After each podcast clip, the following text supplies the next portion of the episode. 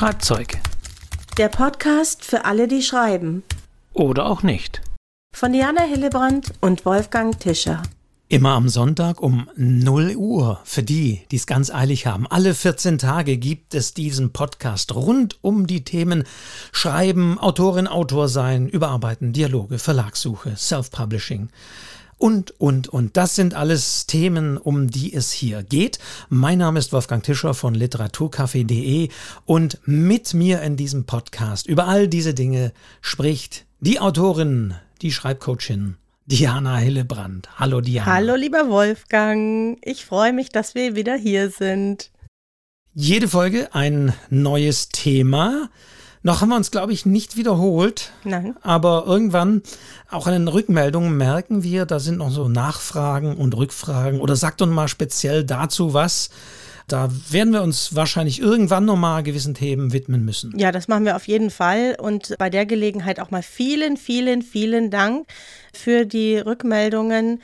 Ganz besonders angenehm ist es für uns, wenn ihr das auf die Webseite www.schreibzeug-podcast.de schreibt. Dann haben wir das hier so schön aufgelistet. Und das habe ich jetzt hier gerade offen, lieber Wolfgang. Und da möchte ich doch auf die ein oder andere Rückmeldung kurz eingehen. Mhm, gerne, ja. Sollten wir auch mal machen. Ja, und zwar insbesondere möchte ich der Andrea antworten, die uns völlig zu Recht auch kritisiert hat. Sind wir auch froh, ne? Also, dass man auch mal hier kritische Stimmen hört. Wir kriegen ja viel Lob, aber hier zu Recht sagt die Andrea, dass wir zum Beispiel letztes Mal ein winziger Makel von der Nancy Houston hier einen Teil vorgelesen haben. Also das war in Folge 24, genau. Genau, Spannung. stimmt. Mhm. Und dass ich nicht erwähnt habe, dass die Übersetzerin Claudia Steinitz ist und da hat sie vollkommen recht. Asche auf mein Haupt. Ich werde mich auf jeden Fall bemühen, in Zukunft auch immer die Übersetzer mitzunennen, weil die natürlich absolut wichtig sind und jedem Buch auch eine ganz eigene Stimme geben. Also vielen, vielen Dank, Andrea, für diese Rückmeldung. Wir nehmen uns das wirklich sehr zu Herzen. Das ist tatsächlich durchgegangen, weil mir ist das auch immer sehr wichtig. Ich erwähne das auch immer negativ, wenn ich über das literarische Quartett im Fernsehen spreche, weil dort die Kritikerinnen und Kritiker häufig auch über Texte sprechen und über die Sprache und, und, und. Und das auch, wenn es eine Übersetzung ist. Und das finde ich immer etwas befremdlich, wenn man das macht.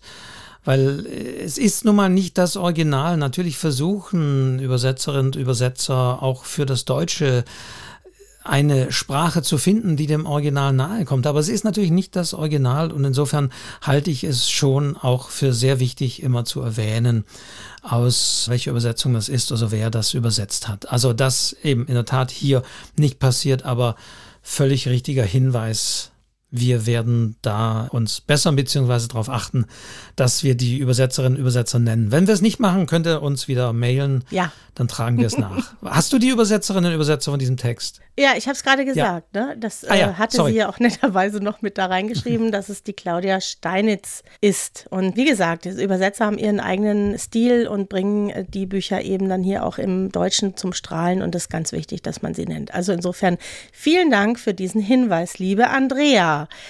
Und dann haben wir aber auch Lob bekommen, zum Beispiel von der Marita, die unser Wort Ping-Pong mag, Wolfgang. ich weiß gar nicht, was sie meint. Nein, also das macht uns ja auch Spaß. Ne? Also ich finde das immer schön, mich hier mit dem Wolfgang zu unterhalten. Das ist tatsächlich oft so, als würden wir irgendwo zusammensitzen. Haben wir auch schon gemacht, so in echt.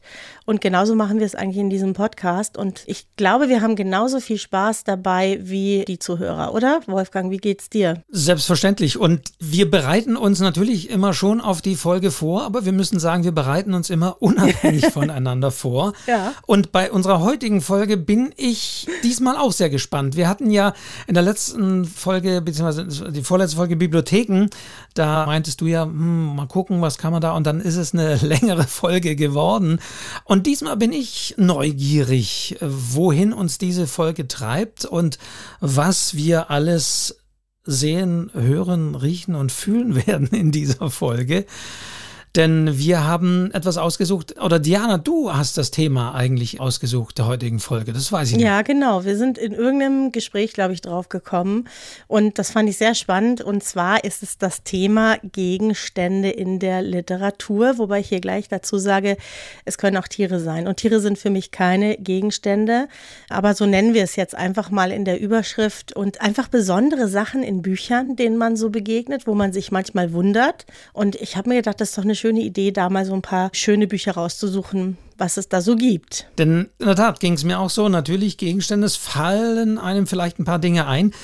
Wir werden sicherlich in dieser Folge auch hin und wieder, also mir ging es so, nochmal Rückschlüsse ziehen auf ältere Folgen, wo wir vielleicht das eine oder andere schon gesagt haben oder den einen oder anderen Gegenstand schon benannt haben in anderen Zusammenhängen. Und deswegen finde ich spannend, dass die Gegenstände wieder auftauchen. Und es ist so ein Thema, was ich jetzt nicht so bei der Hand hatte und auch schauen musste und mich vor meinem Buchregal auch stellen musste, was ich immer so als erstes mache und dann so die Bücher durchgehe und überlege, zum Beispiel, wo taucht da ein Gegenstand auf? Was kommt einem so entgegen?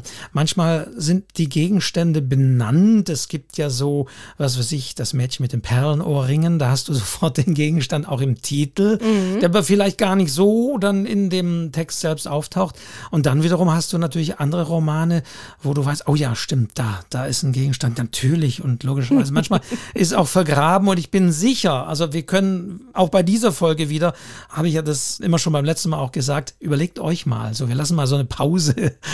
so, ja. so jetzt oder oder drückt jetzt mal die Pause-Taste und holt doch noch einen Kaffee, wenn ihr noch keinen geholt habt, oder ein Glas Wasser und geht mal an eurem Buchregal vorbei und überlegt mal so, und was seht ihr da so und was habt ihr da so und was fällt euch denn bei eurem Buchregal so mit Gegenständen ja. auf ja, oder was ja, fällt euch dazu ein? Und dann kommt ihr wieder zurück und dann könnt ihr weiterhören. Ja, genau. Und dann schreibt ihr es direkt in unser Feedback-Kommentarfeld ein, weil das interessiert mich brennend, was es noch für Gegenstände gibt. Und ich finde es sehr cool, Wolfgang. Ich finde es sehr gut, wenn ich dich hin und wieder ein bisschen herausfordere.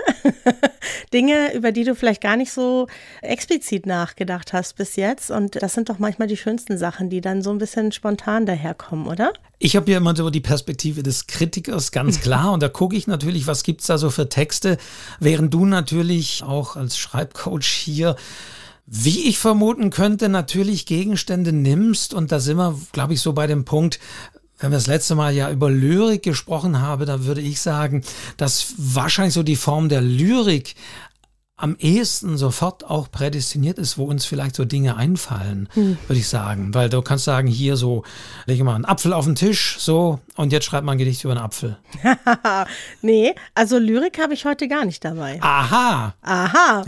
Nein, ich habe wirklich gestandene Bücher dabei, Wolfgang, oder eigene Geschichten, in denen mal komische Gegend, also was heißt komische? Nennen wir es außergewöhnliche Dinge, die dann irgendwie doch eine tiefere Rolle spielen, drin vorkommen. Und ja, es hat mir wirklich Spaß gemacht, darüber nachzudenken. Wer fängt an, Wolfgang?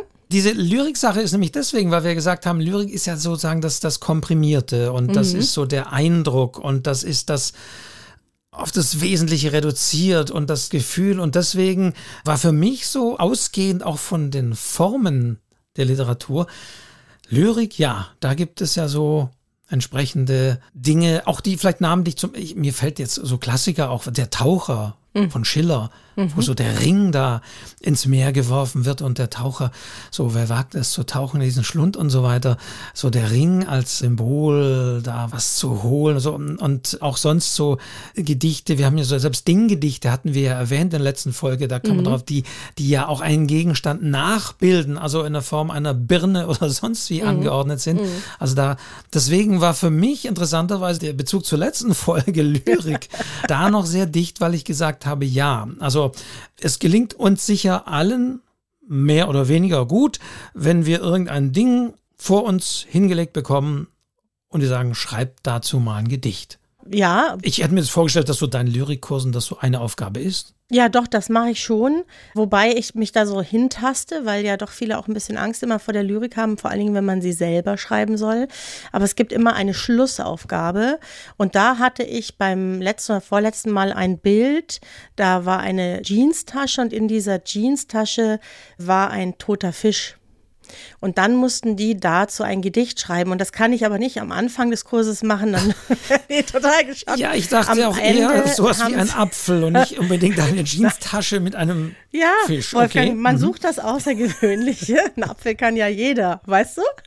Nein, und dann haben die aber ohne mit der Wimper zu zucken tatsächlich da irre Gedichte dazu geschrieben. Die waren aber dann auch schon so lyrisch angesteckt. Weißt du, wenn du zwei Tage so ein Seminar hast, dann bist du Dichter und am Ende dichtest du auch über den Nagel in der Wand. Dann ist es egal. Ja, dann ist es, das ist wie Gähnen. Das ist total ansteckend und die haben alle super Gedichte geschrieben. Habe ich in guter Erinnerung. Und vielleicht, und jetzt komme ich, ich leite jetzt über Wolfgang zu einem Buch. ja. Vielleicht habe ich gerade diesen Fisch gewählt, den du jetzt so komisch findest, weil ich tatsächlich vor Jahren mal ein Buch gelesen habe, an das ich mich eigentlich kaum erinnern kann, bis auf eine Szene. Und davon habe ich bestimmt schon mal erzählt. Und zwar ist es das Buch Die Korrekturen von Jonathan Franzen. Und da gibt es eine Szene, da steckt er sich einen Fisch vorne in die Hose. Also der kauft den, der ist relativ teuer und dann äh, steckt er sich den vorne in die Hose. Das ist ein kalter Fisch und ein nasser Fisch und danach rennt er mit diesem Fisch in der Hose da durch das Geschäft und wird noch in ein Gespräch verwickelt. Und vielleicht habe ich daran gedacht, als ich diese Karte gezogen habe. Das kann gut sein. Also mein erster Gegenstand ist kein Gegenstand, sondern ein toter Fisch und der kommt vor in die Korrekturen von Jonathan Franzen. Aus dem Amerikanischen von Bettina Arba Barnell. So, übersetzt. Mhm. Um das hier gleich mal in die Tat umzusetzen. Ja. Aber Barnell. Das habe ich bestimmt ganz falsch ausgedrückt. Aber das habe ich niemals vergessen, weil ich das so absurd fand und gleichzeitig so gut, weil es so viel über diesen Protagonisten ausgesagt hat damals, dass ich diese Szene nie mehr vergessen habe. Nie mehr. Und ich vermute, deswegen habe ich diesen Fisch in diesem Lyrikkurs gezogen. Könnte sein. Ich habe ja im Vorfeld die Tiere etwas ausgespart. Ich nicht. Weil ich dachte, na, Tiere ist ja vielleicht schon wieder eine eigene Folge. Mhm. Aber jetzt mal so ganz spontan, wo du natürlich Fische erwähnst, mhm. fallen mir natürlich auch zwei Fische ein, die, glaube ich, jeder von uns kennt, so literarische Fische. Der Fisch in der Literatur ist eigentlich auch schön. Der Fisch in der Literatur. Und da ist natürlich Herman Melville, Moby Dick. Ja, stimmt. Natürlich ein Fisch. Und ja. dann gibt es noch einen, einen, weiteren Mann, der, der alte nach Mann. einem Fisch, der alte Mann. Also der alte Mann und das wäre Hemingway. Stimmt. Ist natürlich. Ja. Und ich weiß nicht, wie es jetzt bei Jonathan Franzen ist, aber bei den beiden steht ja wirklich der Fisch so für das, wofür man kämpft und mhm. was man versucht zu bekommen. Man kann es als Lebensaufgabe, also bei beiden Texten, also der alte Mann und das Meer ist natürlich eine, eine, eine Erzählung, Short Story, etwas, etwas kürzer im Vergleich zu Moby Dick, das mhm. doch ein sehr auch dickes Buch ist, nicht nur ein dicker Fisch, sondern auch ein dickes Buch ist. Ja, sehr lang und umfangreich. Aber mhm. da ist oder symbolisiert natürlich bei beiden der Fisch so, dass die Lebensaufgabe, manchmal auch die Verbissenheit, mit der man für etwas kämpft oder mhm. die Frage, wie lang soll man auch noch dafür kämpfen und falls ihr die Geschichten jetzt nicht gelesen hat, dann wollen wir auch nicht gar nicht verraten, wie die ausgehen. Mhm. Aber interessanterweise, jetzt, wo du das sagst, sind natürlich hier Fische sehr symbolbehaftet in der Literatur. Ja, ja, das ist eben auch kein Zufall, ne? Also das ist auch kein Zufall, dass da eben immer wieder Fische auftauchen, glaube ich. Also man denkt sich ja als Schriftsteller oder Schriftstellerin was dabei und das ist ja nichts zufällig. Man überlegt ja, was man schreibt normalerweise. Das ist aber auch das Thema sind Gegenstände Symbole, sind Gegenstände irgendwelche Metaphern für etwas. Ich glaube, bei diesen Fischen ganz klar. Und mhm. ja, was, was. Aber nicht, ja. nicht immer, glaube ich. Nein. Manchmal sind sie einfach auch ja, Mittel zum Zweck oder symbolisieren irgendetwas. Ich habe vor vielen, vielen, also es ist bestimmt schon 30 Jahre her. Ich schreibe ja schon lange und nicht alles war gut, schon gar nicht alles ist veröffentlicht. Aber ich habe mal eine Geschichte geschrieben, erinnere ich mich noch genau, die hieß Jolandas Badeschuhe.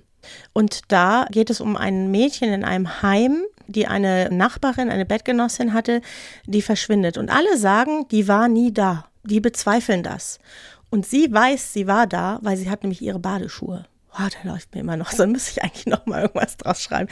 Und da stehen also diese Badeschuhe als Beweis dafür, dass es dieses Mädchen gegeben hat, weil das alle Leute anzweifeln. Alle sagen, die hat es nie gegeben, das bildest du dir ein. Mhm. Mhm. Ist gut angekommen, die Geschichte damals, weiß ich noch. Und ich weiß noch, wie ich überlegt habe, wie ich das darstellen soll, dass jemand verschwindet und trotzdem ganz, ganz sicher ist, dass sie da war. Und da habe ich diese Badeschuhe damals genommen. Yolandas Badeschuhe ist eigentlich auch ein schöner Titel, ne? Mhm, mh. Das ist eine Geschichte auf meinem Weg zur Schriftstellerin.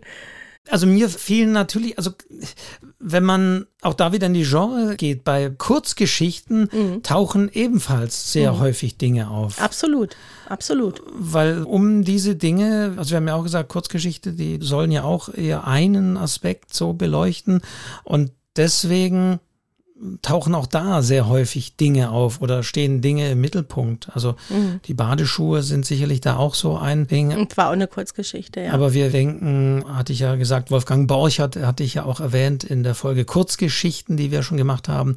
Und wenn ich so denke an das Brot, also wo es um dieses Ehepaar, was sich da nachts Stimmt. am Küchentisch einfindet, wo eben das Brot hier auch für Hunger und Mangel in gewisser mm. Weise steht. Mm. Und der Mann, der da unerlaubt nachts aufgestanden ist, also was heißt unerlaubt? Ja, also und, und sich halt eine Scheibe Brot runtergeschnitten hat. Also das ist auch da ganz klar. Und das, das heißt auch das Brot oder die Hundeblume, wenn ich an die Hundeblume denke, diese auch sehr ja nahegehende Geschichte dieses Gefangenen, der da während des Freigangs im Gefängnishof eben diese Hundeblume, diese den Löwenzahn pflücken möchte und das ist, steht also auch für ja, ich weiß nicht, fast so ein bisschen die Freiheit und so weiter. Also mhm. da haben wir natürlich auch wieder eine gewisse Symbolkraft. Mhm. Und deswegen glaube ich, in Kurzgeschichten, das war so meine zweite Überlegung, wenn ich mich mit diesem Thema beschäftigt habe, tauchen auch sehr gerne Dinge und Gegenstände auf als ja, ein Objekt oder als Zentrum dessen und weil es eben auch, ja, konzentriert ist. Also nicht so wie das Gedicht, aber es geht so ein bisschen weiter. Ja, das stimmt. Und an der Stelle muss ich meine Tochter Amelie erwähnen. Amelie, die übrigens sehr fleißig unseren Podcast hört und manchmal Probleme damit hat, dass sie mich gleichzeitig in der Küche lachen hört. Sie sagt, dann kommt sie ganz durcheinander. Das ist, glaube ich, komisch für ein Kind. Also hier an der Stelle mal liebe Grüße an dich, Amelie. Und die hat tatsächlich für mein neuestes Kurzgeschichtenbuch auch einen tollen Gegenstand beigetragen, weil sie hat gesagt, spontan wie Teenies sind, Mama schreibt doch mal eine Geschichte über eine Weißwurst-Schälmaschine. Mhm, mhm, mhm, und das war wirklich so ihre Idee. Und ich konnte mich noch gut daran erinnern, als ich hier nach Bayern gekommen bin und wie entsetzt ich war, wie hier teilweise die Weißwürste gegessen werden. Ich mag sie ja gar nicht so. Ich esse ja solche Wurst nur gebraten. Und daraus habe ich eine Geschichte gemacht und da kommt so ein wunderliches Ding vor, das es tatsächlich gar nicht gibt. Ja, vielleicht muss man es mal erfinden.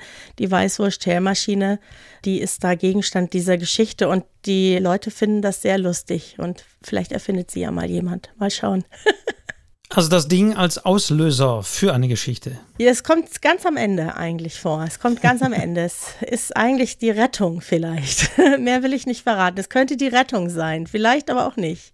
Dafür muss man das Buch lesen. Aber sehr häufig eben in Kurzgeschichten so dieser konzentrierte Mittelpunkt mhm. einer Kurzgeschichte, den da ein gewisser Gegenstand häufig mhm. oder manchmal darstellt, weil er Personen verbindet oder weil er mhm. entsprechende Dinge herstellt. Also das ist das vom, ja, von Überlegungen. Jetzt natürlich die langen Formen, die Romane. Ich meine, klar, Moby Dick ist als Fisch und als Jagd nach diesem Fisch natürlich ein sehr umfangreicher Roman. Mhm. Aber sonst, was, was fällt einem sofort ein, kann man wieder die Frage stellen, welcher Roman? Mir ist tatsächlich ein Roman eingefallen und ein Autor, den ich persönlich kenne. Und zwar ist das der Christoph Poschenrieder, ist ein Münchner Autor, den ich vor vielen Jahren das erste Mal in meinem Literaturtreff erlebt habe. Da habe ich so im Café immer so Lesungen veranstaltet.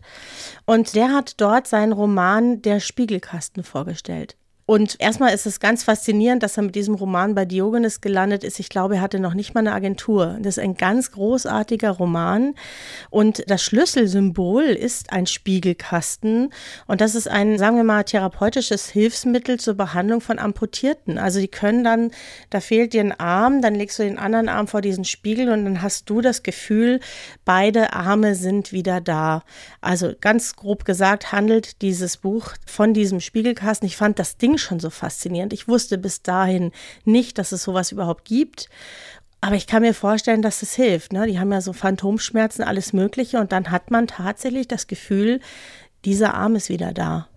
Krasse Geschichte. Ja, ist er da, ist er bei Diogenes gelandet? Inzwischen ist er da ein sehr erfolgreicher Autor, hat viele andere Bücher dort geschrieben. Und ich erinnere mich aber eben noch sehr, sehr gut an diesen Spiegelkasten. So ein ja, eigentlich ein Kriegstraumata-Buch. Und welchen Raum nimmt dieser Gegenstand dort ein? Jetzt frag mich nicht nach Einzelheiten, weil das ist schon lange, lange, lange her. Es geht auf jeden Fall um einen Offizier im Ersten Weltkrieg und der ist psychisch angeschlagen und ich glaube, er findet ein Foto mit diesem Spiegelkasten und macht sich dann auf die Suche danach, weil er weiß, dass es dieses Ding gibt, um ihm dann eben auch zu helfen. Ja, also es ist mhm. grob erzählt. Es ist wirklich lange her. Das Buch ist 2011 erschienen, aber ich erinnere mich eben noch sehr gut an diesen Spiegelkasten. Gibt es auch noch das Buch? Bei Romanen fallen mir, das sind so die Dinge, natürlich auch Gegenstände ein, die eher hier auch als Metaphern oder so äh, gelten. Natürlich werden viele sicherlich auch an den Herr der Ringe natürlich hm, denken, stimmt. weil hier dieser ein Ring sie zu knechten, dieser Ring steht natürlich für die Macht und teilweise auch den Machtmissbrauch und ist natürlich ein Herr der Ringe hier in diesem sehr umfangreichen Werk ja ebenfalls auch wirklich ein zentraler Gegenstand, also ein Ring, der ja, fast, fast eine ganze Welt, also zumindest die Welt von Tolkien, hier fast zum Einsturz bringt in seiner Wirkung und in seinem Einfluss, den er auf die Träger oder Besitzer dieses Rings ausübt. Also da würde ich sagen, Herr der Ringe ist natürlich ein ganz klares, wo wirklich ein, ein sehr kleiner Gegenstand, ein Ring unheimliche Macht hat und unheimliche Auswirkungen hier auf die Geschichte. Ja. Und dann sind mir eingefallen an Dingen, es ist auch ein Ding, zum Beispiel auch mal in Haushofer die Wand. Ach ja, stimmt. Also wenn wir die Wand als stimmt. Ding betrachten, mhm. die hier ja eine unsichtbare Wand ist, die die Protagonistin plötzlich umgibt. Sie mhm. fährt da so in einer Jagdhütte und plötzlich ist da so eine unsichtbare Wand und sie kann da nicht mehr raus. Und auch da gibt es ja, also das ist alles so, so, eine, so eine schöne Sache, weil es da auch sehr viele Lesarten gibt. Ich habe im Vorfeld hier nochmal geschaut, für was steht die Wand, gibt es da klare Aussagen, weil diese Protagonistin sozusagen plötzlich einsam ist. Sie hat noch Tiere und so weiter, einen Hund und so, aber ansonsten ist sie ja da einsam und mhm. sie sieht zwar manchmal Menschen, aber ja, also auch da möchte ich nicht allzu viel äh, spoilern, ob mhm. sie tatsächlich jetzt Leuten begegnet oder nicht noch in diesem Roman. Aber die Wand sollte man auf jeden Fall lesen und da ist auch die Frage, für was steht diese Wand? Und wenn man sich das mal anschaut, dann erfährt man, ja, es ist nicht so hundertprozentig. Das kann für vieles stehen, positiv wie negativ interessanterweise.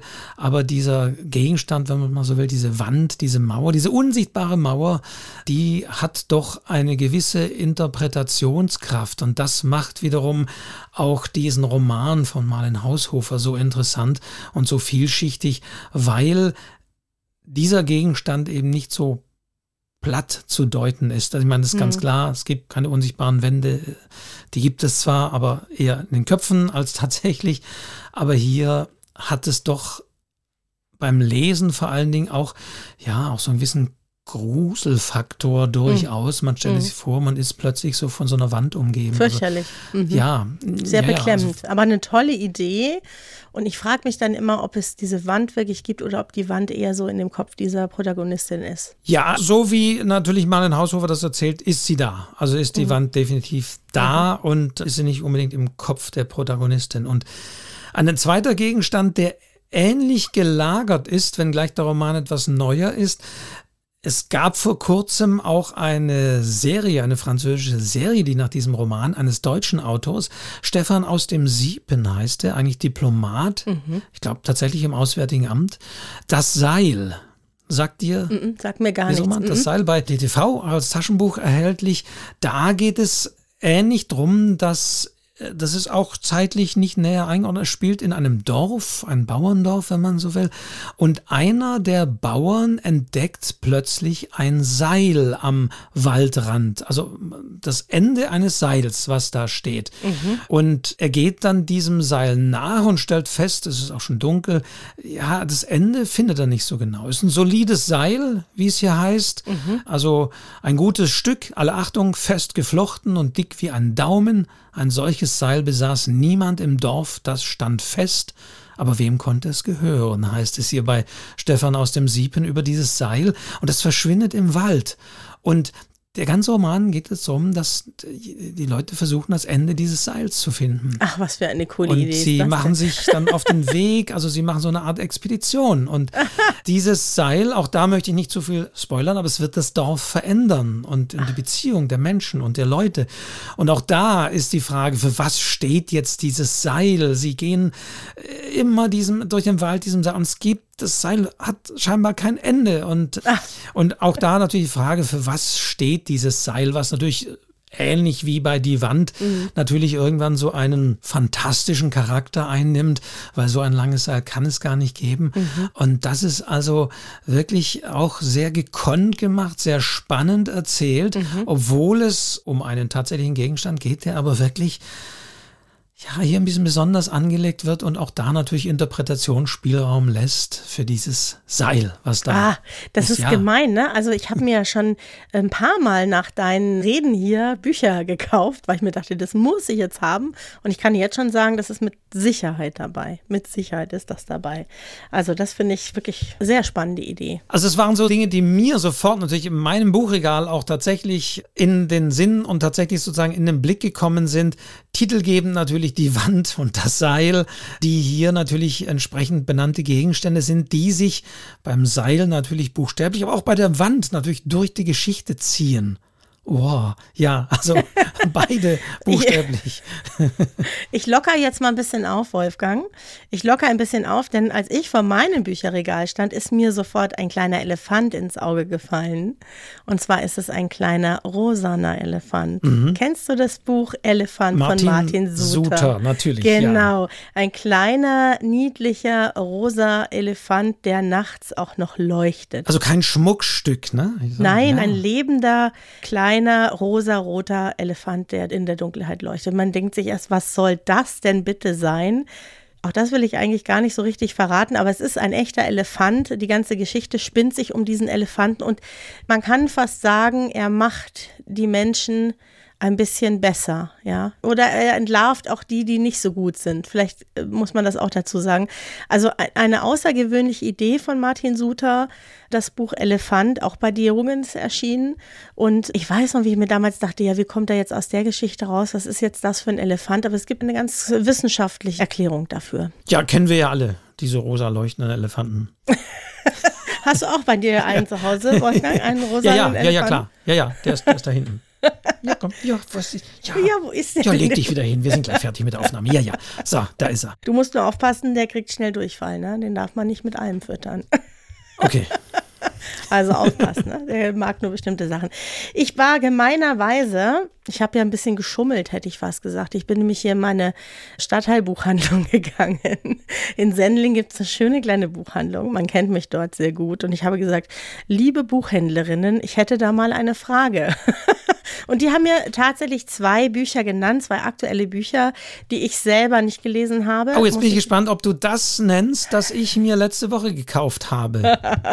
also das eine heißt Chloris und ist von Ray Curtis. Chloris habe ich gelesen, ja. Hast du ah, gelesen? Ja. Aus dem Englischen von Cornelius Harz. Ich mache jetzt das immer brav dazu. Ja. Und da hat mir die Sabine, die Buchhändlerin Sabine, erzählt. Da geht es um ein altes Ehepaar, das mit einem Flugzeug abstürzt. Der Mann stürmt und hängt dann so im Baum und verliert einen Stiefel. Und die Protagonistin, seine Frau, nimmt diesen Stiefel mit und schöpft damit später auch Wasser. Und sagt sie, das ist einfach eine skurrile Situation, dass sie diesen Schuh mitnimmt. Aber wenn du das Buch kennst, kannst du vielleicht sogar noch mehr dazu sagen. Aber da sagt sie, das wäre für sie ganz spannend gewesen als, als Gegenstand in einem Buch. Das ist interessant, wäre mir nie eingefallen, obwohl ich diesen Roman tatsächlich ebenfalls mit Begeisterung gelesen habe, weil es tatsächlich, dieses Ehepaar will in den Urlaub fliegen über spielt in Kanada oder auf jeden Fall in Nordamerika und in diesen endlosen Wäldern stürzt dieses Flugzeug ab. Und diese Frau Cloris, die glaube ich über 70 ist, mhm. kämpft sich dann da so durch den Wald. Mhm. Das kann man sagen, weil das relativ schnell passiert. Mhm. Also ihr Mann lebt nicht allzu lange, du hast ja schon gesagt, sie nimmt ja auch dann den Stiefel. Also überlebt nicht allzu lange. Und ich fand das so toll, weil das ein relativ junger Autor ist und wie er diese Frau da beschreibt, wie cool die da auch durch die Wälder sich da kämpft und vor allen Dingen auch die Perspektive ist natürlich da sehr interessant. Also mhm. da würde ich auch sagen, wohl, wie gesagt, mir dieser Gegenstand so nicht eingefallen wäre, mhm. aber tatsächlich auch ein sehr lesenswertes Buch. Mhm. Ja, jeder liest jedes Ist ein Buch Flugzeug auch, auch schon ein Gegenstand, ist die Frage. ja, das aber nicht so besonders, weißt du? Das kommt ja öfter vor. Es kommt dann vielleicht schon drauf an, was es für ein Ich komme Flugzeug später nochmal auf Technik zurück. Ja. Und das zweite, was sie mir genannt hat, war das Buch Frau im Dunkeln von Elena Ferrante. Das ist aus dem Italienischen übersetzt von Anja Nattefort. Und da sagte sie, da geht es um eine Protagonistin, die ist so um die 50, die verbringt ihren Sommer in Italien und beobachtet eine junge Mutter und deren kleines Mädchen, das immer eine Puppe dabei hat. Und diese Puppe nimmt sie irgendwann mit und sie gibt sie auch nicht wieder raus. Und die Puppe steht für ganz viel, offensichtlich auch für die eigene Kindheit und, und, und. Und das ist auch sehr skurril, dass da diese Puppe so eine große Rolle spielt. Mhm. Mhm, mhm, okay. Hast du das auch schon gelesen, Wolfgang? Das habe ich jetzt nicht gelesen, nein. Das ist vielleicht Frau im Dunkeln heißt das. Erschienen bei Surkam. Jetzt bist du wieder dran, Wolfgang. Ja, also das Buch war nicht dabei, was ich mir gekauft ja. habe, also eines der letzten. Und da geht es auch um einen Gegenstand. Und da sind wir auch bei, wieder bei einem Kasten. Ich wollte es vorhin schon, als du das mit dem anderen, aber das ist eine andere Form von Kasten, mhm. nämlich um einen Wunschkasten. Und jetzt können vielleicht ein, ein oder andere weiß schon, um was es geht. Es ist ein dreibändiges Werk mittlerweile. Der, der letzte Band ist aktuell erschienen. Der heißt Gwendys letzte Aufgabe. Und der erste Band dieser Reihe hieß Gwendys Wunschkasten. Also der hatte tatsächlich diesen besonderen Gegenstand im Titel. Mhm. Der ist 2017 erschienen und wurde geschrieben von Stephen King zusammen mit Richard Schismer. Ah. Die beiden haben über Gwendys Wunschkasten geschrieben, übersetzt von Ulrich Blumenbach. Alle, ich glaube, alle drei zwischen. Nee, nee, haben wir hier. Nee, Sven-Erik Wehmeier hat den aktuell den letzten übersetzt. Und aber Gwendys Wunschkasten, der ist ja Band 1, ist von Ulrich Blumbach übersetzt. Und das ist auch ein ganz besonderer Gegenstand. Und das ist wieder so Stephen King-mäßig meiner Meinung nach hat wahrscheinlich am Band 1 Stephen King noch am meisten mitgeschrieben. Bei Band 2 war er gar nicht dabei, da hat er nur, glaube ich, ein Nachwort geschrieben. bei Band 3 würde ich mal sagen, hat er seinen Namen nochmal gegeben. Ist jetzt meine Kritiker-Einschätzung. Aber in Band 1, muss ich sagen, ist der stärkste, der beste. Und da geht es um einen ganz besonderen Gegenstand. Denn dieser Wunschkasten, ich habe das Buch jetzt hier leider nicht rüber ins Studio. Es liegt tatsächlich drüben, aber ich brauche es nicht vorlesen, ich kann es beschreiben, ist ein ganz toller Kasten. Also Grandy ist ein leicht dickliches Mädchen, das abnehmen möchte und sie bekommt von einem Mann, der da plötzlich auftaucht, obwohl es ja heißt, na, fremde Männer soll man nicht so, einen Wunschkasten einen ganz besonderen Kasten, ein Holzkästchen. Und das muss man sich überlegen, der kann ziemlich viel. Der hat verschiedene Tasten und Knöpfe. Und wenn man die drückt bei einem, dann kommen da Münzen, ganz besondere alte amerikanische Münzen raus. Und auf der anderen Seite kommen Schokofiguren raus, ganz besondere Schokofiguren, mhm. wenn man da drückt aus diesem Kasten. Und dann gibt es noch farbige Tasten, die für die Kontinente der Erde stehen. Die darf man aber nur einmal drücken. Oh Gott. Und es gibt einen roten Knopf, der steht für alles. Oh Gott. Und den kann man mehrmals drücken. Mhm. So. Ich würde diesen Kasten, ich weiß nicht, ich würde ihn gleich wieder in den Schrank räumen. Der macht mir Angst, vor allen Dingen, weil er von Stephen King ist. Das kann nichts Gutes verheißen. Also ich würde die Finger davon lassen, oder? Ja, in der Tat, es passieren auch so ein paar Dinge, aber es ist die schöne Verbindung, muss man sagen, bei Stephen King, dass man sich fragt, ja, liegt es an einem Kasten, was da passiert ist, oder liegt es nicht an dem Kasten? Mhm. Also da gibt es ja so es gibt ja noch diese andere Riding the Bullet, auch das fällt mir gerade eine ganze Achterbahn, wenn wir mal eine Achterbahn als Gegenstand nehmen, mm. bei Stephen King, mhm. Äh, wo ja auch die Frage ist, und ich glaube, ich kann das spoilern, weil es ist letztendlich ein Spoiler in unserem allem, da begegnet tatsächlich der Protagonist einem Jungen, der vermeintlich tot ist und der sagt dem Protagonisten im Auto nachts, du wirst sterben. Oh Gott. Du wirst sterben. Und das ist ja, ein, man denkt, boah, ist das, ist das gruselig.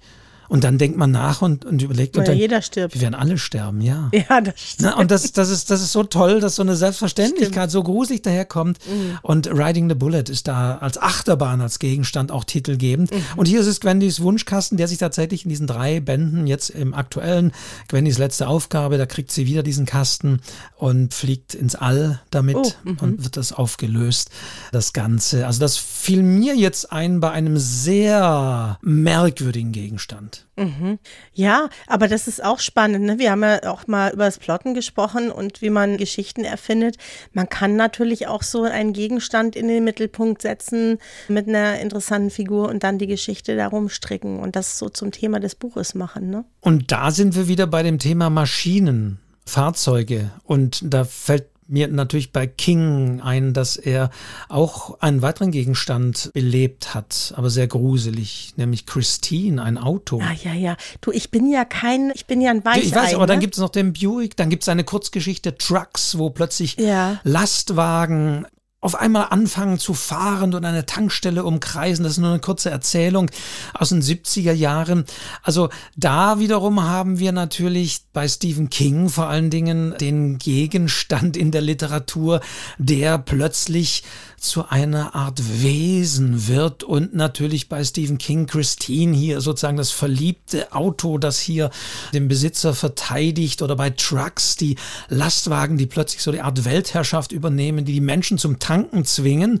Ich fand es interessant, weil ich neulich diese Geschichte gerade wieder gelesen habe, jetzt in diesen Zeiten, wo irgendwie Benzin teuer wird und wo es darum geht, ob Autos überhaupt demnächst noch mit Benzin fahren werden, mhm. liest sich das nochmal mit einer ganz anderen Bedeutung. Mhm. Insofern kann man das vielleicht mal wieder rausholen, die Erzählung Trucks von Stephen King. Aber King lässt Dinge böse werden. Ich meine, bei Tieren sind wir auch wieder bei dem bösen Bernhardiner Cujo oder so. Ja, also der hat natürlich so in seiner Fantasie, dass manche Dinge, man denkt auch an Handys bei Pulse und so weiter, also der nimmt häufig normale Gegenstände, also der würde aus dem Apfel wahrscheinlich auch eine ganz böse, böse Sache machen. Wobei, Jetzt muss ich auf Apfel. Ach, der Wolfgang ist jetzt sprüht, ihr müsst jetzt muss ich auf, sehen. Jetzt kommen die Assoziationsketten. Aber über. wenn du jetzt an den Apfel, nochmal auch mal an den Apfel, was fällt dir bei Apfel noch was ein? Äh, Wilhelm Tell. Ja, guck mal, Theater, natürlich. Ja, Mensch, der Apfel. Aber natürlich. Und Adam und Eva natürlich auch. Na, guck mal, Adam, aber auch Märchen. Ja, ja, natürlich. Ja, Schneewittchen. Ja, hier Ach der, Gott, ja, der siehst Apfel. du mal, der vergiftete Apfel. Und, und da ging es bei mir wirklich los. Das Märchen, wie viele Gegenstände kennst Stimmt. du aus Märchen? Ne? Stimmt, ja, ja, ja, ja, ja, natürlich. Und vor allen Dingen aus Kindertagen. Wenn ich sage, die goldene Kugel. Ja, der Froschkönig. Froschkönig ne? ja. Also, das ist interessant. Da, man kann auch Gegenstände benennen. Oder also gesponnenes Gold oder Stroh zu Gold gesponnen. Ja, ja, Rapunzel. Nee, Rum, nein, ja, Rumpelstilzchen. Rumpelstilzchen. Ja. ja. Rapunzel, die Haare musste, natürlich. Musste auch spinnen. Die Haare. Aber da, ja. da, ging bei mir auch so ein ganzes Universum auf, wo ich mhm. dachte, ja, natürlich in Märchen spielen mhm. Gegenstände, auch so, so Gegenstände, die, die wir auch nur aus Märchen können, wie zum Beispiel die sieben Meilenstiefel. Ne? Mhm. Stimmt. So Gibt es mehrere Märchen, die sieben Meilenstiefel, also Stiefel, die wir anziehen und plötzlich ganz schnell von einem Ort zum anderen kommen. Ja, stimmt. Da ist das tatsächlich kommt das da öfter vor. Und wenn wir gerade im Kinderbuchbereich sind, dann möchte ich noch ein Buch erwähnen, äh, das ich sehr, sehr, sehr schön fand, das ich Amelie vorgelesen habe, als sie kleiner war. Und zwar hieß das Fischbrötchen aus dem Leben einer Schildkröte. Also da wird die Schildkröte, um die es geht, die heißt Fischbrötchen. Und ich fand das so treffend, weil ich mir dachte, man kann fast keinen besseren Namen für eine Schildkröte finden als Fischbrötchen, weil in der Tat, jetzt wo du sagst, ja, vor Augen. Und die klettert auf eine andere Schildkröte, die älter ist und Emma heißt und purzelt aus ihrem Aquarium und erlebt alles Mögliche. Ja, sie gewinnt die Weltmeisterschaft im Langsamlaufen und kommt schließlich ans Meer. Also es ist eine unglaublich lustige Geschichte. Das war so lustig. Das ist eins der Bücher, die ich nicht hergegeben habe. Ne? Es gibt ja so Bücher, die man so vorliest, die man so sehr mag, dass man sie aufhebt, für wen auch immer. und Fischbrötchen gehört dazu. Es hat mir ganz, ganz gut gefallen. Also es ist, lebt von diesem Bild und ich war so begeistert von diesem Namen. Ist übrigens von Frederik Fahle mhm. bei Beels und Gilberg oder bei Gulliver oder sowas erschienen, glaube ich. Ja, Gulliver von Beels und Gilberg. Genau. Also gewisse Dinge, na gut, können wir jetzt auch wieder gewisse Tiere nennen, aber bleiben natürlich auch aus den Erzählungen der Kindheit. Also nicht nur die Märchen, sondern hier auch mhm. solche Gegenstände. Wobei ein anderer Gegenstand ist wiederum ein Märchen, aber eher für Erwachsene, weil es ja ein Kunstmärchen ist. Wilhelm Hauff, das kalte Herz. Mhm. Da haben wir auch wieder den besonderen Gegenstand, das Herz aus. Stein, ja. das da der Köhler eingesetzt bekommt und dadurch hier zu einem, also da sind wir wieder bei, dem, bei der Symbolkraft der Dinge, wie vorhin auch schon bei anderen Gegenständen, aber hier steht natürlich sehr naheliegend das steinerne Herz für den Menschen, dem nur das Geld und die Macht wichtig ist und der sich nicht mehr freuen kann, der keine Gefühle mehr hat und natürlich, wir sind im Märchen, wir wissen, dass das nicht gut ist und dass es doch gut ist, ein schlagendes Herz zu haben. Allerdings. Ja, ich bin echt gespannt, was auch von unseren Zuhörern kommt. Ich denke, es gibt noch sehr, sehr viel mehr. Eins hätte ich noch, und zwar auch ein aktuelles Buch mit Kurzgeschichten wieder, und zwar diesmal von Elke Heidenreich. Und zwar geht es da um Kleidung. Und der Titel ist Männer in Kamelhaarmänteln.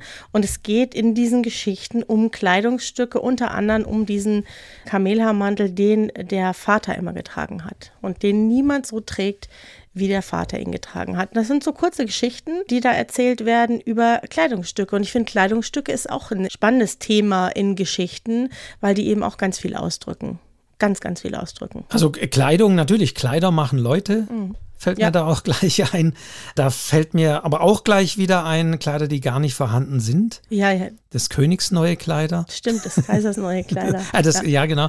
Also ja. der wirklich, und der kleine Junge, der wieder sagt, er hat doch gar nichts an. Also ja, also nicht vorhandene Gegenstände sind da auch etwas. Tatsächlich, äh, ich habe noch weiter geforscht, mir fällt noch einiges ein. Ja, erzähl. Vor allen Dingen, wir sind so jetzt Ende Juni, Anfang Juli, also so Bachmann-Preiszeit.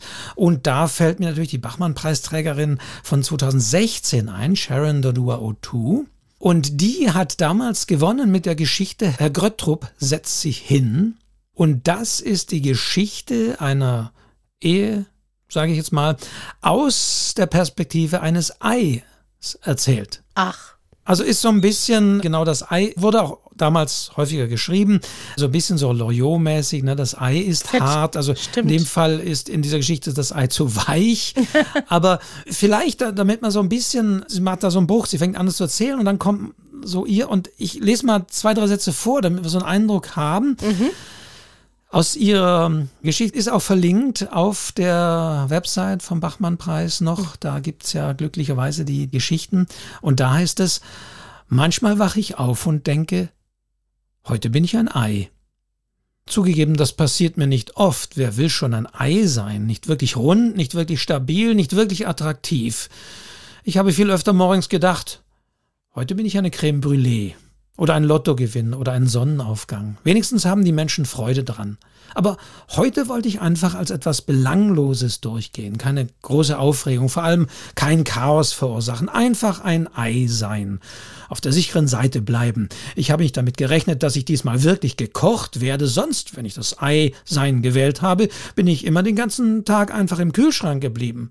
Und so weiter und so geht es. Also da haben wir diese Perspektive des Eis und Interessanterweise, und das ist auch nochmal eine Empfehlung, hat Sharon Dodua Autu das auch in ihrem Roman, der vor zwei oder drei Jahren erschienen ist, Adas Raum, fortgesetzt. Da erzählt sie ja die Geschichte von Frauen in verschiedenen Jahrhunderten, die alle Ada heißen, aber auch wieder aus der Perspektive von Gegenständen. Da erzählt ein Besen, ein Türknauf, ein ganzes Zimmer und ein Reisepass. Mhm. Ist ja lustig, also da oder? sind wir wieder bei der Folge Perspektiven, die wir auch hatten. Und das kann ja auch eine Schreibaufgabe sein, mal eine ganz andere Perspektive einzunehmen und aus einer ganz anderen Sicht zu schreiben und tatsächlich aus der Sicht unbelebter Dinge zu schreiben, die zu personifizieren, die beobachten zu lassen. Und man muss sich natürlich da auch gut überlegen, wenn man aus der Sicht eines Türknaufs natürlich spricht, dann kann man natürlich nur das erzählen, was in diesem Zimmer passiert, weil man ja nicht wegkommt. Mhm. Ein Reisepass könnte ja tatsächlich unterwegs sein, weltweit, wenn man es entsprechend anlegt. Ich kann mich erinnern, dass Amelie als Kind mal sagte, schreib mal eine Geschichte über ein Petersilienblatt auf Reisen. Habe ich auch noch hier so auf dem Zettel, ne? Also Reisen sind ja auch immer spannend. Und wenn du sagst Gegenstände, dann muss ich ja sofort einen Kühlschrank ins Spiel bringen. Nächte mit Bosch von Axel Hacke. Ja? Natürlich. Mein Gott, das ist ja was, was wirklich fast jeder kennt und was wirklich Gegenstand dieser Geschichten ist, dieser Austausch mit diesem Kühlschrank. Ja, das ist auch großartig, eine großartige Idee. Jeder hat sich hineinversetzen können. Ja, ich habe auch gerade gelesen das Buch Hawaii von Oh, Claudia für Akcha, oh, da habe ich, den habe ich, muss ich mal gucken, google ich gleich noch danach. Mhm. Interessanterweise unterhält sich der Hauptprotagonist auch hier mit einem Auto, interessanterweise. Mhm. Und das ist auch gut gemacht, weil es ist eine normale Geschichte, die in Heilbronn spielt. Also finde ich großartig in, in, diesem Viertel. Und er hat ein Auto, das hat er irgendwie von Shihan Acha, ist die Geschichte. Das Auto steht in der Parkgarage, hat er da abgestellt, ein Jaguar, den er mal bekommen hat. Aber er fährt schon lange nicht mehr. Und er geht dann hinter zu diesem Auto und unterhält sich in diesem Roman zweimal mit diesem Auto. Und das ist auch sehr schön gemacht. Also sprechende Dinge, sei es ein Kühlschrank, wie bei Axel Hacke oder hier bei Shihan Acha. Ja, toll. Also auch das kann man machen. Interessanterweise kann man es mal gucken. Also Chianacha, Hawaii, ohne dass das ganz abgefahren unnormal ja. wirkt. Ja. Das ist das Tolle, ja. das in eine ganz normale Geschichte einzubauen, mhm. dass plötzlich Gegenstände sprechen, ohne dass man denkt, na jetzt wird es ein bisschen abgefahren. Mhm. Ja, ist ja auch bei Rot ist mein Name, ist es ja auch so, dass die Farbe Rot zum Beispiel spricht. Ne? Also ja, und da merkt man mal, dass es ganz schön oft vorkommt, dass Gegenstände und Dinge und alles Mögliche eine Rolle spielen in Geschichten, die, so wie es in der Realität so nie vorkommen würde, aber in der Literatur funktioniert es gut, äh, sogar in realistischen Geschichten. Ich finde es großartig, ich mag solche Sachen. Ein Auto, das nicht spricht, in dem Fall, ich glaube, Christine spricht aber auch nicht bei Stephen King, nee. aber dass ich vielleicht nennen nennen könnte und dann sagen auch einige, ah ja, natürlich, aber wenn ich sage, ein blauer Lada. Mm -mm.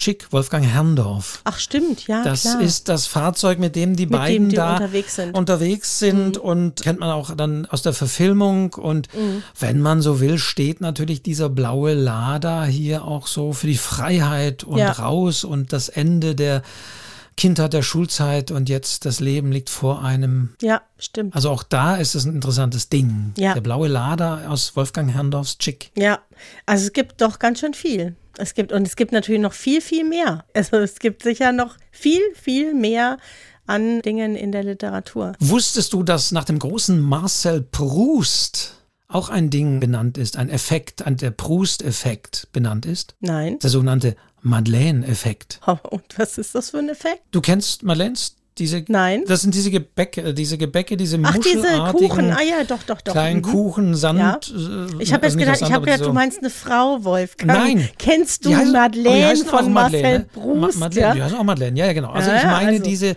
du meinst den Kuchen. Genau, diesen, hm. diesen kleinen, diese kleinen Kuchen, Kuchen die so, so muschelartig äh, ausschauen. Ja. Und tatsächlich Proust auf der Suche nach der verlorenen Zeit, da beschreibt er, wie er beim Eintunken so eines Madeleines in den Tee plötzlich so, so ein wohliges Gefühl hat, dass ihm plötzlich etwas überkommt, dass er plötzlich äh, so, so aus, aus, aus dem Untersten was, was wieder rauf, raufkommt. Und er erinnert sich an seine Kindheit, wo er, wo seine Mutter auch in Wintertagen diese Madeleines in den Tee getunkt hat und er das als Kind gegessen hat. Mhm. Und dieser Geschmack und das zu tun, dass da eins auf den, auf den Lippen und so weiter, das hat ihn plötzlich sozusagen in diese Kindheit gebracht. Also das Ding in seinem Geschmack, in seinem Geruch, auf der Zunge und so weiter, hat ihn an diese Kindheit erinnert und hat wohl, ich habe auf der Suche nach der verlorenen Zeit nie ganz gelesen, sondern ich habe hier nur diesen Ausschnitt mal dann rausgesucht. Also lese nicht vor, der ist ein bisschen, ein bisschen länger, aber kann man vielleicht noch verlinken, weil man kann den im Internet nachschauen. Und das nennt sich eben der Madeleine- oder Post-Effekt, wenn eben so ein besonderes Geschmacks- oder Geruchserlebnis mit einem Gegenstand plötzlich so die Erinnerung wieder mhm. wachruft. Mhm. Und das ist das Gegenstand hier dieses kleinen Gebäcks haben wir alle. Ne? Also man weiß ja inzwischen, dass die Gerüche sich am längsten manifestieren in der Erinnerung und dass wir alle so Kindheitsgerüche haben, die wir unser Leben lang nicht vergessen und die wir immer wieder zurückholen. Und das kann ich mir total gut vorstellen können auch Vanillekipferl sein. Bei mir ist es Sägespäne. Aha, okay. Und Kaffee. Kaffeegeruch, weil bei uns lief immer die Kaffeemaschine. Vielleicht habe ich deswegen Kaffeebücher geschrieben. Und äh, mein Vater hat viele Jahre in einer Schreinerei gearbeitet. Und da bin ich als Kind hin. Und dieser Geruch nach Sägespäne, das ist für mich was ganz Spezielles und sehr Schönes. Hat man gar nicht mehr so oft. Ich komme selten in eine Schreinerei heutzutage. Aber das löst sofort etwas aus in mir. Hast du auch so einen Geruch? Sag mal, Wolfgang. Da müsste ich jetzt wahrscheinlich schon.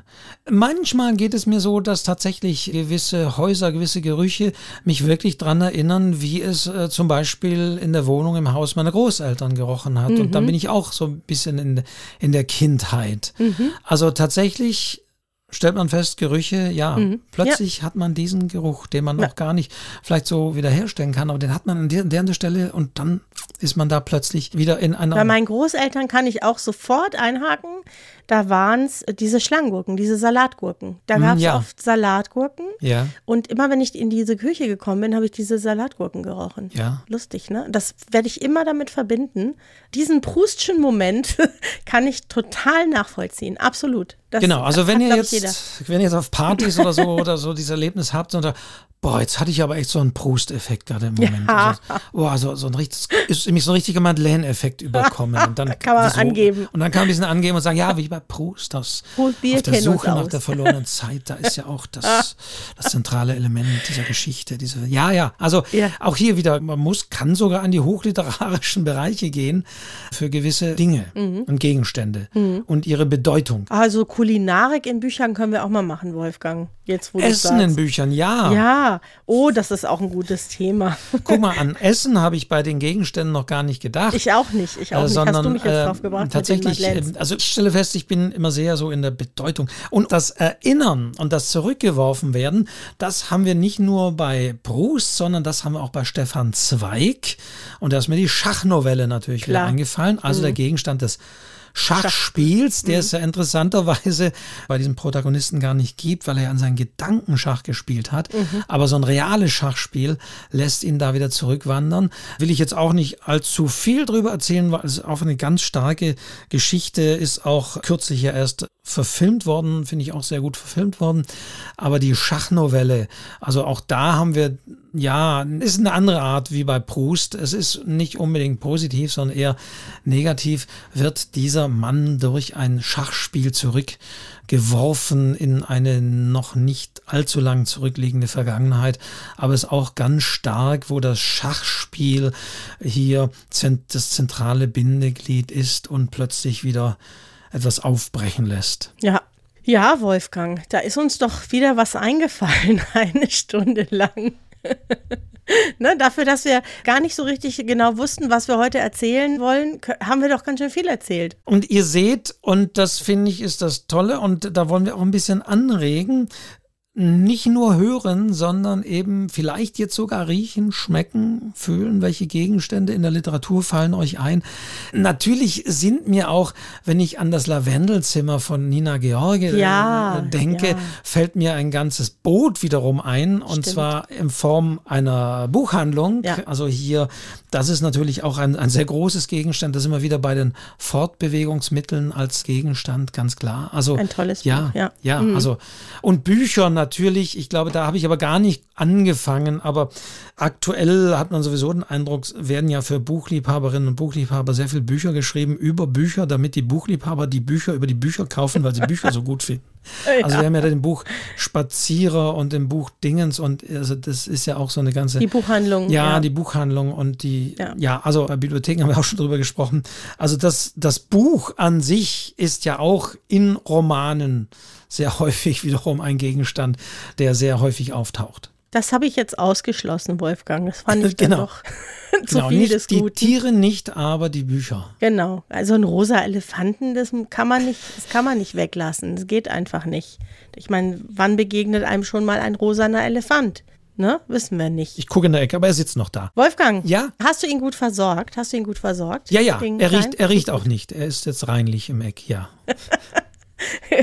Du, Wolfgang, ich glaube, dann haben wir ganz gut und ganz viel darüber erzählt, was uns an Gegenständen schon alles begegnet ist in Büchern. Ja, wobei ich noch die letzte Frage stellen kann, sind Gegenstände nicht nur Begriffe? Ja, aber Begriffe, die im Kopf der Leser lebendig werden.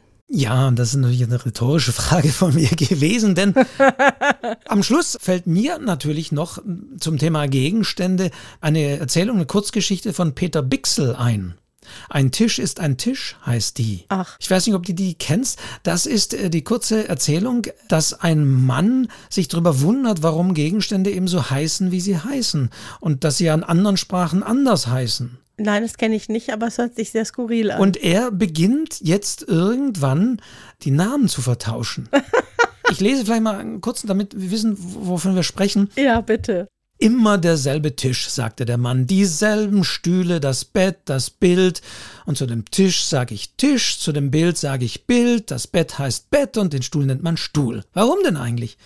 Die Franzosen sagen zu dem Bett Lit und dem Tisch Table, nennen das Bild Tableau und den Stuhl Chaise. Und sie verstehen sich. Und die Chinesen verstehen sich auch. Warum heißt das Bett nicht Bild? dachte der Mann und lächelte.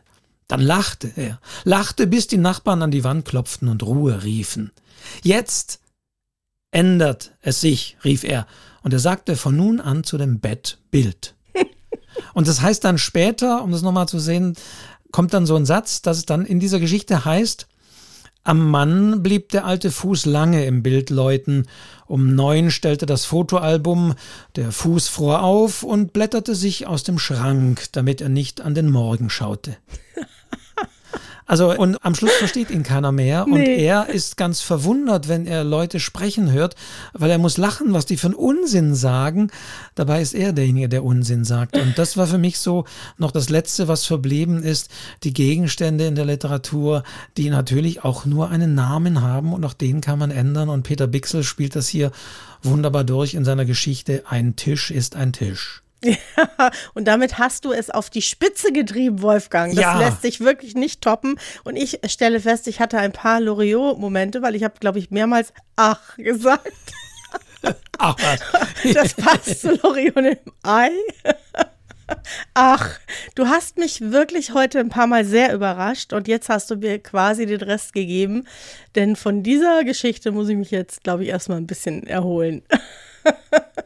Also ihr da draußen, erholt euch auch gut oder macht euch Gedanken, überlegt euch und wir freuen uns auf eure Rückmeldungen zu euren Gegenständen in der Literatur.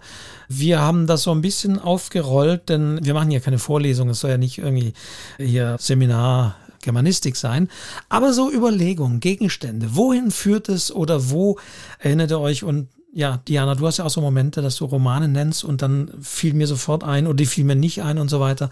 Also vielleicht hat es euch da draußen auch ein bisschen zu Gegenständen getragen. Wolfgang, aber ganz zum Schluss müssen wir jetzt doch noch auflösen, weil mir fällt es gerade ein, wie wir auf das Thema gekommen sind. Das hat was mit einem Handtuch zu tun. Ja. Das haben wir gar nicht gesagt. Du musst es noch sagen, was heute an dem Tag, an dem diese Folge ausgestrahlt wird, das erste Mal, was das für ein Tag ist. Na, ausgestrahlt nicht, aber wo wir aufgenommen, wir waren ja ein bisschen vorher auf, auf der 25. Mai. Ja, ist stimmt. ein ganz besonderer Tag, liegt jetzt schon wieder ein bisschen zurück, mhm. aber tatsächlich der 25. Mai, das habe ich dann gleich gesagt, gesagt, oh, Handtuchtag. Mhm. Und jetzt könnt ihr auch wieder äh, das also mal auf euch wirken lassen, ob ihr zu denen gehört, die sagen, Hä? Oder zu denen, ah ja, natürlich. Denn wenn ihr den Handtuchtag kennt, dann seid ihr definitiv Douglas Adams Fans. Per Anhalter durch die Galaxie oder per Anhalter ins All, wie es früher hieß. Ich kenne es noch als Hörspiel, per Anhalter. Aber The Hitchhiker's Guide to the Galaxy im Original. Und da wird ja das Handtuch als der nützlichste Gegenstand bezeichnet, den ein Reisender durch die Galaxien oder ein Reisende mit sich tragen kann. Und warum, das kann man dann nachlesen. Interessanterweise findet man da kaum Stellen. Wahrscheinlich sind die da irgendwie urheberrechtlich da danach. Aber als Zitat kann man das nehmen, weil wirklich man kann ein Handtuch, wie gesagt, ein nasses Handtuch als Kampfwerkzeug nutzen. Man kann sich damit verbinden. Man kann sich die Augen zudecken. Es sind so ein paar Anspielungen natürlich noch an andere Tiere, merkwürdige Tiere, der Plapperkäfer von Tral und so weiter, die da vorkommen. Also das Handtuch, man kann ein Handtuch als Kissen benutzen, wenn es irgendwie hier nicht so doll ist und so weiter. Also das Handtuch ist der nützlichste Gegenstand und achte mal nächstes Jahr am 25. Mai drauf, wenn ihr Menschen mit Handtüchern seht, dann sind das vielleicht Douglas Adams Fans, denn die echten Fans tragen an diesem Tag dann ein Handtuch immer mit sich. glaube, ich bin jetzt auch ein Fan. Also, das ist der Grund, warum wir auf dieses Thema gekommen sind. Das haben wir jetzt mal aufgelöst hier. Das ist mir nämlich jetzt gerade eingefallen. Und ich finde, es hat ganz viel Spaß gemacht, Wolfgang. Vielen Dank. Ich werde dein Seil nicht vergessen. Ich werde jetzt gleich in meiner Buchhandlung dieses Buch bestellen weil das interessiert mich sehr. Es hört sich unglaublich spannend an und du hast mir wieder viele Anregungen gegeben und sicher auch unseren Zuhörerinnen und Zuhörern. Und du natürlich auch, Diana, mit deinen Anmerkungen und deinen Beispielen. Vielleicht müssen wir den Tieren auch nochmal so eine eigene Folge mhm. widmen, weil sprechende Tiere gibt es natürlich auch viele oh, ja. Tiere als Hauptpersonen. Ja. Da hören wir jetzt auf. da weiß ich schon ganz oben, ah, unter Adams steht ein Werk, bei dem Tiere eine große Rolle. Habe hab ich heute, das, da fange ich immer an, so mein Buchregal.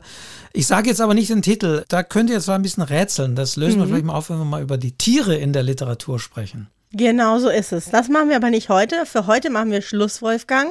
Schön war es wieder mit dir. Mit dir auch, Diana. Ich danke dir. Ich danke euch und sage wie immer wir freuen uns, wenn ihr diesen Podcast abonniert. Das könnt ihr bei Spotify oder bei allen Portalen eurer Wahl machen. Dann bekommt ihr immer die neueste Folge, die alle 14 Tage sonntags um 0 Uhr online geht. Automatisch, idealerweise auf euer Smartphone geliefert. Könnt es beim Joggen hören, beim Bügeln, beim Autofahren und wie und wo auch immer.